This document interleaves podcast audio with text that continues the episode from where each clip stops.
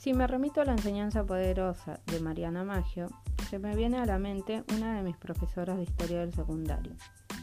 Ella, al terminar cada trimestre, nos hacía realizar un mapa conceptual. Esa era su forma de prepararnos para el examen final.